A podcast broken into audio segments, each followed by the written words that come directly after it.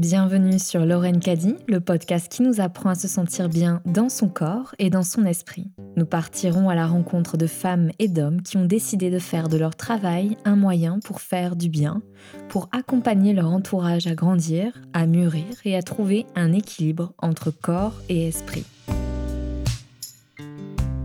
Bonjour Chris. Salut. Bienvenue sur le podcast de Lorraine Caddy. Je suis ravie de te recevoir. Notre podcast est axé sur le bien-être corps et esprit. Autrement dit, ce qu'on appelle le bien-être holistique. Et j'ai pensé à toi assez vite quand j'ai dressé ma liste euh, d'invités fétiches.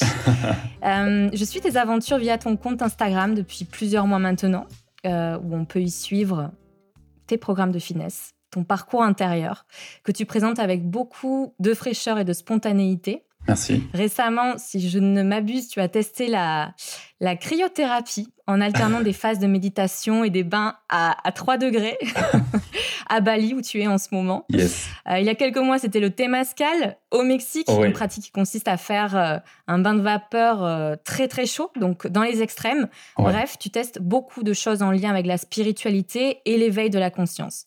Mais avant d'aller plus loin dans le sujet, J'aimerais revenir à ce moment où tu as décidé de changer de vie. Car à la base, euh, je crois que je ne me trompe pas, tu évoluais en tant que cadre comptable. Yes. Est-ce que tu peux nous dire l'origine de ce changement? Est-ce qu'il a été aussi abrupt qu'on pourrait le croire? C'est une bonne question. Bah déjà merci, merci de, me laisser euh, venir sur ce podcast, ça me fait vraiment plaisir. Et euh, aujourd'hui, ben je suis vraiment content qu'on puisse parler de de tout ça ensemble. Alors pour remonter un petit peu à l'origine, c'est vrai que j'étais cadre comptable et j'étais en fait dans un métier qui me passionnait pas spécialement, que j'avais fait euh, vraiment un peu pour suivre le cursus euh, familial. J'avais mon père qui était directeur financier, ma marraine qui était expert comptable, et j'avais ma mère qui me disait euh, t'as dû déboucher, t'auras toujours un boulot, t'as déjà de la famille dedans, ça va être facile.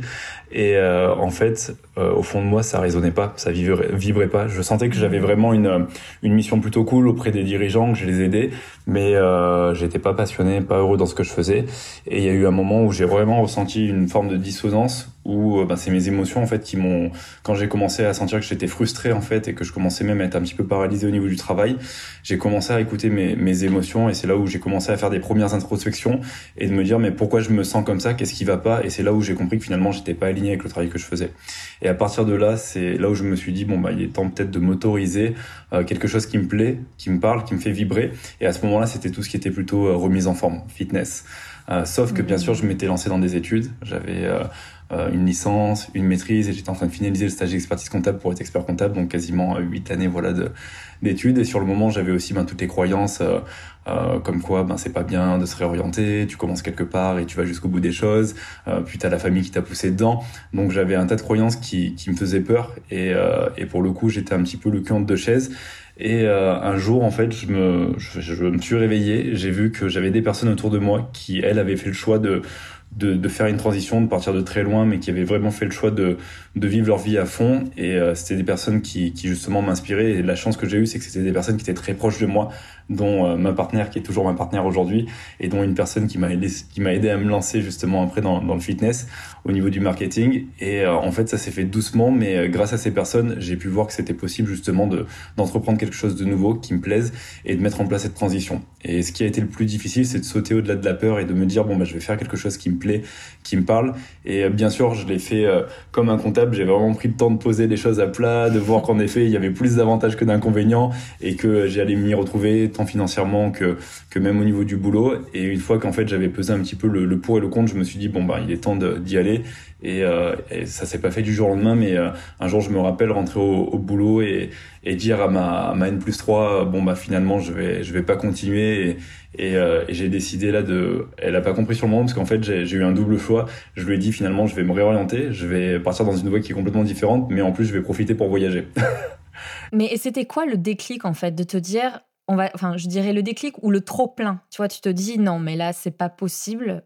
Il faut vraiment que je change, même si rationnellement tout concourait à ce que tu réussisses socialement finalement. Le trop plein, c'est euh, que j'ai eu une période, un moment où j'ai été déprimé et je dirais, euh, je vais pas dire dépressif, mais j'étais très déprimé et je commençais à voir tout négatif et j'étais mal et j'étais dans une routine qui euh, qui me convenait plus. C'était tous les jours la même chose, mais c'était vraiment le matin, je me réveillais à 6 heures, J'allais à la musculation, je commençais le boulot à 9h, je bossais quand même dingue, le midi je mangeais sur le clavier, et puis à la fin de la journée j'étais carrément épuisé, je rentrais à la maison mais sans motivation, je faisais plus rien et je regardais la télé, et c'était ça jour après jour après jour, et c'est là où le trop-plein a commencé à augmenter, et je me suis dit mais en fait je suis pas à la bonne place. Je suis pas à la bonne place. Et là où le déclic est arrivé, c'est quand j'ai vu mon ma partenaire euh, faire sa transition et l'avoir plus heureuse, bosser à partir de la maison et bosser euh, à son compte et faire des choses qui lui plaisaient vraiment. Et de la voir heureuse comme ça, ça, ça m'a presque choqué sur le moment et je me suis dit au début, euh, mais c'est possible en fait. Donc ça a vraiment remis en question mes croyances et là, je me suis dit, bon, bah, il y a moyen aussi que, que de mon côté, euh, je puisse faire cette transition, parce que là, je suis hyper malheureux. À seulement, j'avais quoi, 27, 28 ans, euh, faut que tu te poses des questions, c'est que là, ça le fait pas. Tu t'imagines continuer 30, 35, 40, 45, 50 ans, tu vas finir euh, à 50 ans euh, hyper frustré, avoir cette sensation que t'es passé à côté de ta vie. Donc j'ai eu toutes ces réflexions, tout ça, et là, je me suis dit, non, c'est pas possible. Et j'ai mmh. vraiment eu ce trop plein où je me sentais de plus en plus déprimé, en fait. Ouais, et puis un manque de créativité ou d'inspiration, tout simplement alors qu'une autre personne pourrait pu trouver euh, tout le sens peut-être dans cette voie-là. Et, euh, et aujourd'hui, tu es coach holistique.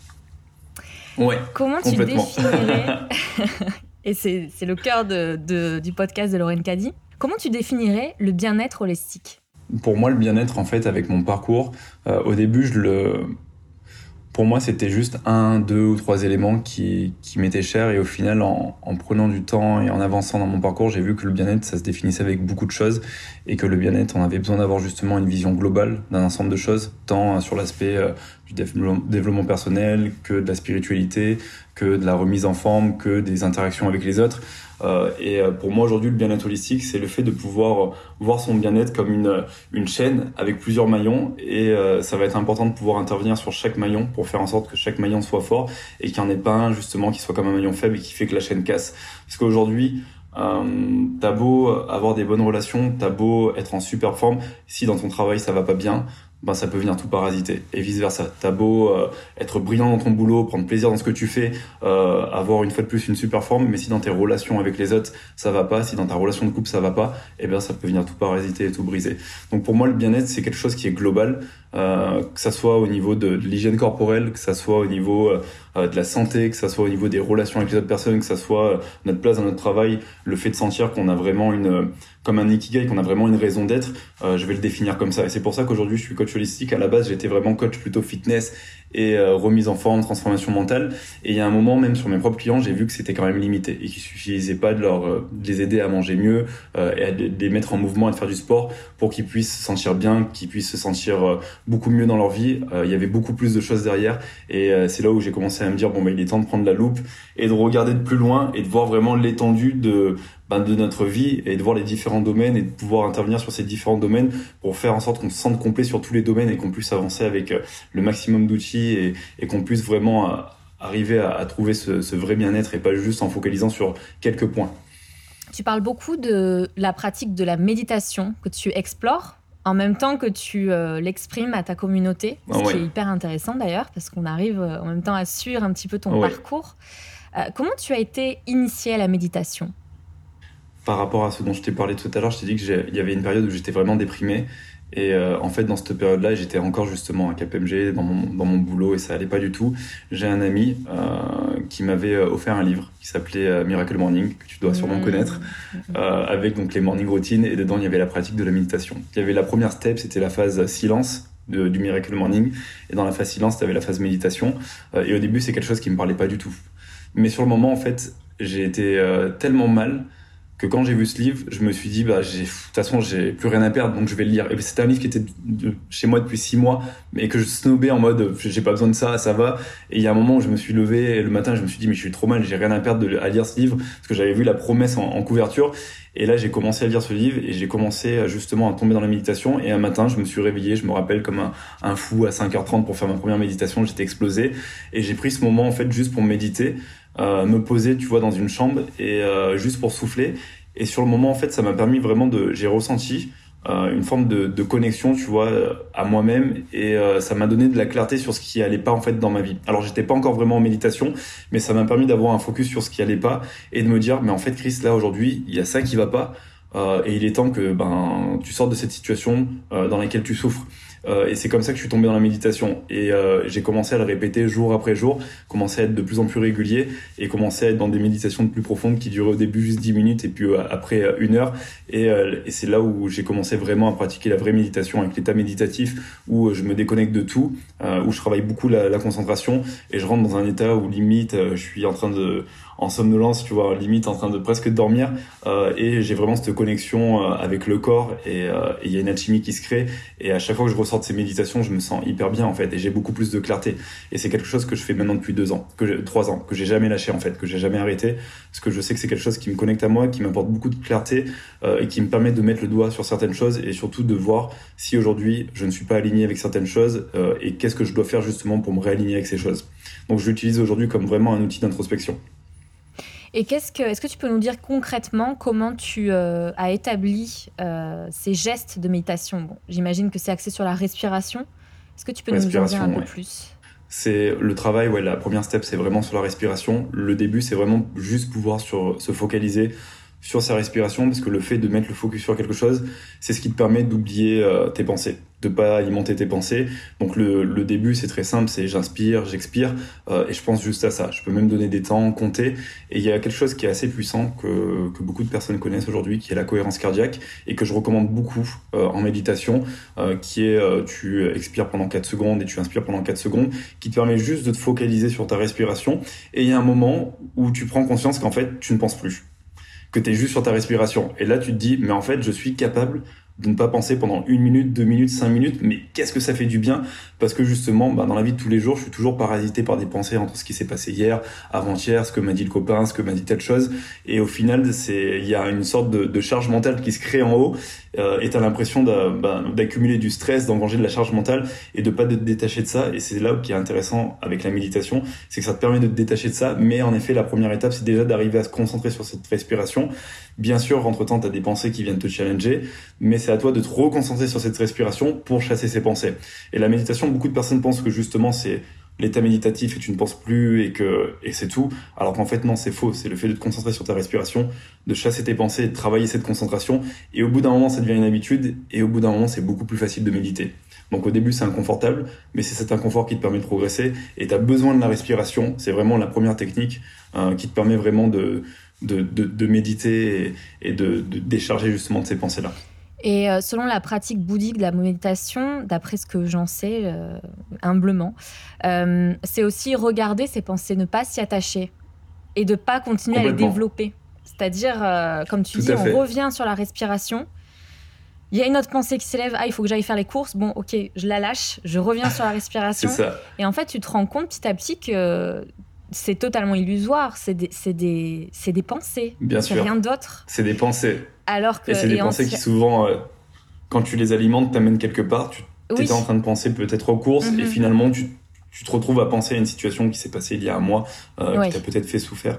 Mhm. Et euh, c'est ça qui est intéressant, c'est comme tu le dis, c'est ne pas s'alimenter. Et c'est euh, dans le pouvoir du moment présent des cartes mm qui, qui t'explique au début. c'est important de te placer en tant qu'observateur mm. et de juste laisser venir les pensées et de pas s'identifier à ses pensées et de pas les alimenter parce qu'en fait une pensée elle arrive et si tu ne lui donnes rien à manger elle repart en fait et c'est là qui c'est là où c'est intéressant où tu peux rentrer dans la méditation et pour rebondir sur ça c'est un peu aujourd'hui la même chose avec le travail au niveau des émotions on est traversé par des émotions tous les jours, de la frustration, de la colère, de l'angoisse, de la joie. Euh, et le travail, ça va être le même. C'est je vois une émotion qui arrive, et se manifeste physiquement, je la ressens, J'essaie de la comprendre, j'essaie de la nommer pour pouvoir l'extérioriser, mais une fois de plus, je l'alimente pas. Je fais en sorte de me détacher de cette émotion pour la laisser partir. Alors que si je commence à alimenter ma colère, bah finalement, je peux me retrouver deux jours en colère, une semaine, et je connais des personnes aujourd'hui qui sont en hmm. colère toute leur vie. De choses qui développent à 50 ans des cancers, des voilà, des choses pas forcément cool. Hmm. Est-ce que tu suis une tradition spirituelle en particulier? Alors, tradition spirituelle en particulier, pas vraiment. Par contre, c'est vrai que je suis ouvert à beaucoup d'expériences spirituelles. et comme tu hein. voilà, je teste beaucoup de choses et c'est probablement parce que je suis encore dans une phase de ma vie où je suis en test Et euh, comme tu, tu l'as dit tout à l'heure, par exemple, tu vois, quand j'étais au Mexique, j'ai testé deux choses. J'ai testé le Temascal, où euh, tu es dans un, une sorte de, de gros sauna à mam euh, en terre et tu es avec plusieurs personnes. Et là, pendant deux heures, tu as un chaman qui est en train de taper du tambour. et il y a un aspect spirituel. Et puis, il brûle quelques herbes, mais qui sont juste de la camomille, de la menthe, ce genre de choses. et là, tu es vraiment sur un travail d'extériorisation. Et tu vois, je vais typiquement aller tester ce genre d'expérience parce que c'est ça m'apporte toujours euh, bah, quelque chose supplémentaire. Je vais pas forcément, j'y vais sans attente parce que je sais pas forcément ce qui va se passer euh, et je me laisse juste prendre par l'expérience et puis après je, je la digère et je vois ce que j'en retiens et parfois dans certaines expériences, j'ai des déclics. Euh, et la dernière fois, tu vois, je l'avais eu avec la cacao cérémonie. Je sais pas si tu connais. Euh, c'est une cérémonie euh, cacao cérémonie. D'accord. C'est une cérémonie euh, autour du cacao, comme quoi le, la fève de cacao, ça vient de la terre, et donc il y a toute une euh, une histoire autour de la terre et de l'humain, et que en fait on est on est que terre, tout ça. Donc c'est assez spirituel. Et euh, quand j'avais fait cette cacao cérémonie donc au Mexique, j'en étais ressorti hyper fragilisé. Tu pouvais me mmh. pincer, je, je, serais parti en pleurs mais pendant des heures tellement j'étais très fragilisé. Euh, et ça m'a permis de mettre les doigts sur certaines choses. Et donc aujourd'hui, tu vois, je reste vraiment ouvert à ce genre d'expérience. Comme là, je l'ai fait récemment ce week-end. Euh, j'ai fait tout ce qui était breathwork, travail respiratoire avec pas mal de cryothérapie mais aussi de bain glacé. Et ça a été hyper challengeant pour moi. Et j'ai découvert certaines choses, tu vois, sur moi. Et c'est pareil une fois de plus, c'est c'est à quel point tu peux être curieux de tout ça, euh, t'en inspirer, euh, éventuellement le réutiliser pour toi au quotidien et euh, apprendre certaines leçons et puis continuer à avancer dans ton dans ton développement personnel. Mais c'est vrai que je suis pas forcément en courant en particulier, mais pour l'instant je suis plus à, à consommer des expériences à droite à gauche mm-hmm. et peut-être qu'un jour je me dirai bon bah là j'irai à droite ou à gauche, mais là je suis plus en phase test. Et j'aimerais revenir sur le thé mascal qui est une tradition précolombienne qui vient du Mexique, qui était développée par les Aztèques, mais on retrouve cette pratique-là chez les Sioux aussi, qui faisaient, euh, qui s'enfermaient dans des, dans des huttes où on mettait euh, de, de l'eau euh, hyper chaude pour créer de la vapeur, qui créait du coup un, état de transe et de, de perte de conscience, mais pour aller vers l'éveil de la conscience. Et en fait, il y a une réflexion qui m'était, s'est élevée quand ben je, t'avais suivi euh, c'est un peu euh, comme une sorte de petite mort aussi. Tu sais, on peut plus respirer dans, cette, dans, dans cet espace-là. On a le souffle presque coupé. Et donc, tu as tout, euh, si tu veux, tu as l'essentiel, en fait, qui, te, qui est juste devant toi. Qu'est-ce qui est essentiel pour toi? Qu'est-ce qui est essentiel dans ce moment-là où tu ne peux plus respirer, où tu as l'impression que c'est à la fin de ta vie? Tu as un chaman euh, qui est en train de taper du tambour à côté, tu as les gens, j'imagine, qui pleurent, qui craquent. Enfin, j'ai entendu pas mal de gens aussi qui ont, qui ont euh, fait ce genre d'expérience. C'est tout à fait ça. Et c'est ça qui est extraordinaire avec ces expériences. Euh, et pour l'avoir vécu, c'est qu'en fait, tu es dans une zone d'inconfort tellement grande mm. euh, et tu es dans un état aussi primitif où tu te retrouves euh, enfermé avec dix personnes que tu connais quasiment pas dans un dans une sorte d'amam qui est, tu sais, en, terre cuite avec un chaman qui fait du tambour pendant deux heures avec des pierres volcaniques et de l'eau.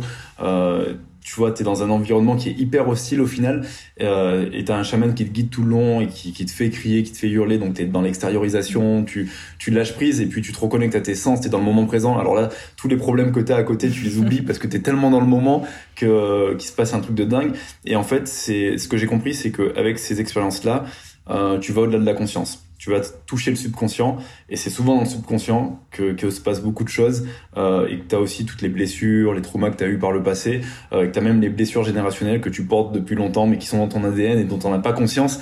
Et c'est aujourd'hui le moyen d'aller faire ce qu'on appelle du deep work, du travail profond et d'aller guérir certaines choses comme les travaux respiratoires. Et ces expériences-là sont pour moi, elles sont, elles sont presque indispensables en réalité parce que tu en apprends tellement sur toi, tu t'en ressors, t'es hyper fragilisé.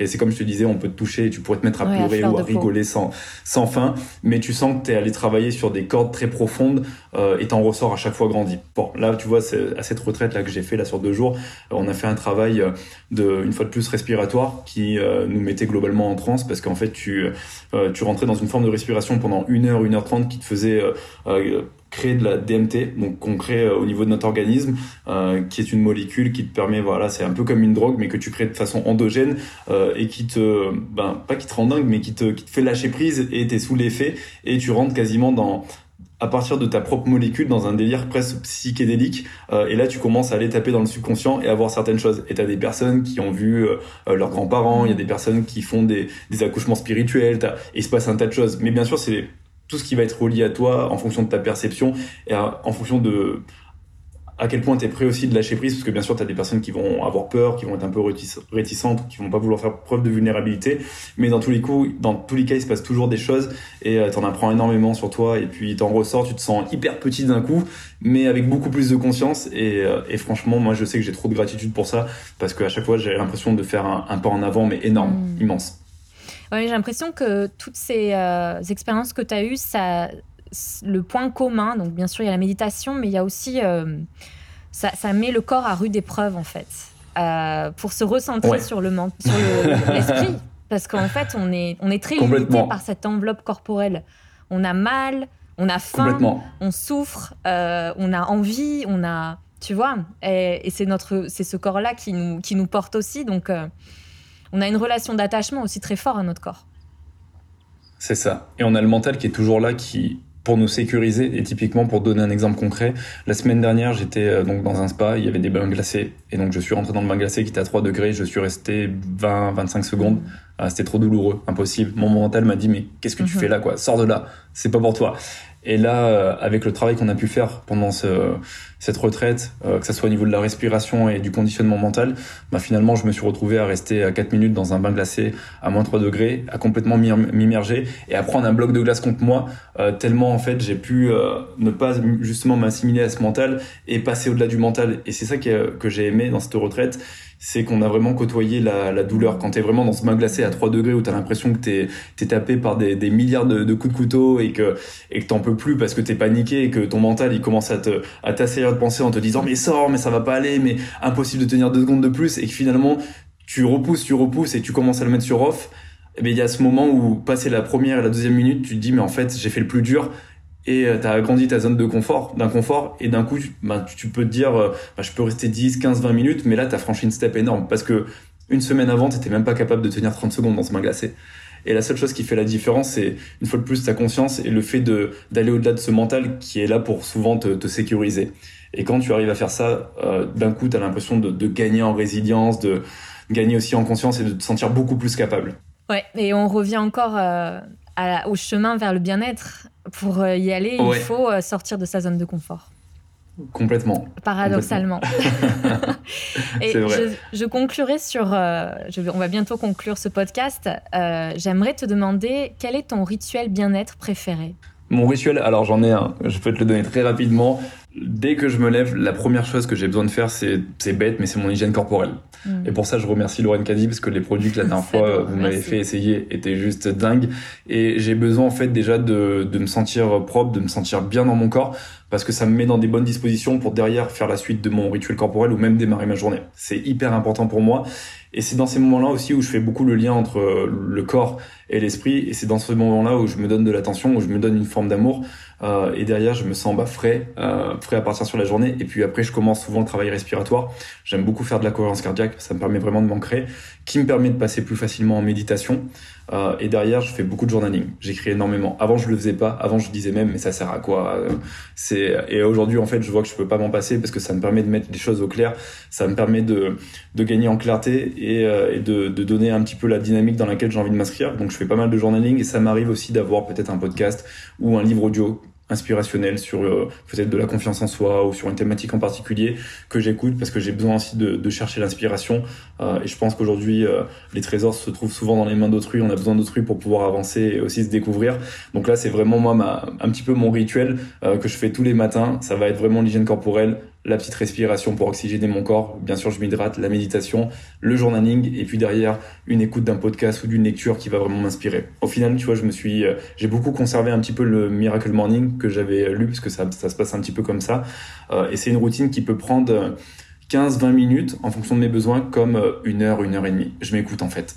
Et souvent, euh, si j'ai un message à, faire passer à ce niveau-là, parce que aujourd'hui beaucoup de personnes ont envie de démarrer des morning routines, euh, parce qu'en effet c'est bien et c'est bien de prendre ce temps pour soi, mais beaucoup de personnes sont un peu dans la rigidité, rigidité en se disant euh, faut que ça dure une heure, 45 minutes. Euh, il n'y a pas vraiment de temps défini. Il n'y a que le temps que voilà on a envie de prendre et on peut l'adapter à son quotidien. Peut-être que la semaine c'est plus compliqué, donc 5 ou 10 minutes, bah, c'est déjà très bien. Et le week-end ce sera un peu plus long. Le tout c'est d'être flexible. C'est important vraiment d'être mmh. flexible et de pas être rigide avec mmh. soi. Le tout, c'est de pouvoir Et puis d'être persévérer dedans et de le faire aussi. quand on ressent le besoin. Voilà. Euh, Est-ce qu'il y a une citation ou la vie d'un auteur ou encore une chanson, bref, quelque chose qui t'apaise en particulier, qui t'apporte le bien-être ou de la sérénité, quelque chose qui t'inspire? Ouais, quelque... bah, ça me vient tout de suite à l'esprit. Euh, je pense que c'est un, un grand personnage qui, qui, qui est connu, qui est Anthony Robbins. Et euh, c'est cette phrase que j'adore qui dit euh, La qualité de notre vie dépend de la qualité de nos communications internes, donc des communications avec nous, et de nos communications externes. Donc à quel point on peut euh, justement maintenir un dialogue positif et bienveillant avec soi-même, mais aussi un dialogue euh, clair, précis et bienveillant avec son entourage, parce que c'est une fois de plus, et ça je l'avais lu dans un livre, aujourd'hui le bien-être il passe aussi avec la communication avec autrui, mais aussi avec soi. C'est une phrase que je répète même dans mes coachings, parce que pour moi elle est, elle est, elle est à la base d'énormément de, choses, donc c'est hyper inspirant. Magnifique, merci beaucoup Chris. De rien À quel point êtes-vous prête, êtes-vous prêt à embrasser votre vulnérabilité? J'espère que cet échange avec Chris aura été bénéfique pour envisager d'accueillir les émotions que l'on passe un temps fou à éviter. Des émotions qui nous invitent à observer qui nous sommes vraiment et observer aussi dans quel schéma nous enfermons-nous pour maintenir l'illusion que tout va bien. C'est difficile, c'est sûr, aussi dur qu'un bain glacé à 3 degrés, mais libérateur. C'était un épisode de Lauren Caddy. Retrouvez notre podcast sur Apple Podcasts où vous pouvez nous laisser un avis, une note avec 5 étoiles s'il vous plaît. Cela nous fera super plaisir. Vous pouvez écouter Lauren Caddy sur les plateformes d'écoute en streaming et sur la chaîne YouTube de Lauren Caddy. Belle semaine à vous et à très bientôt.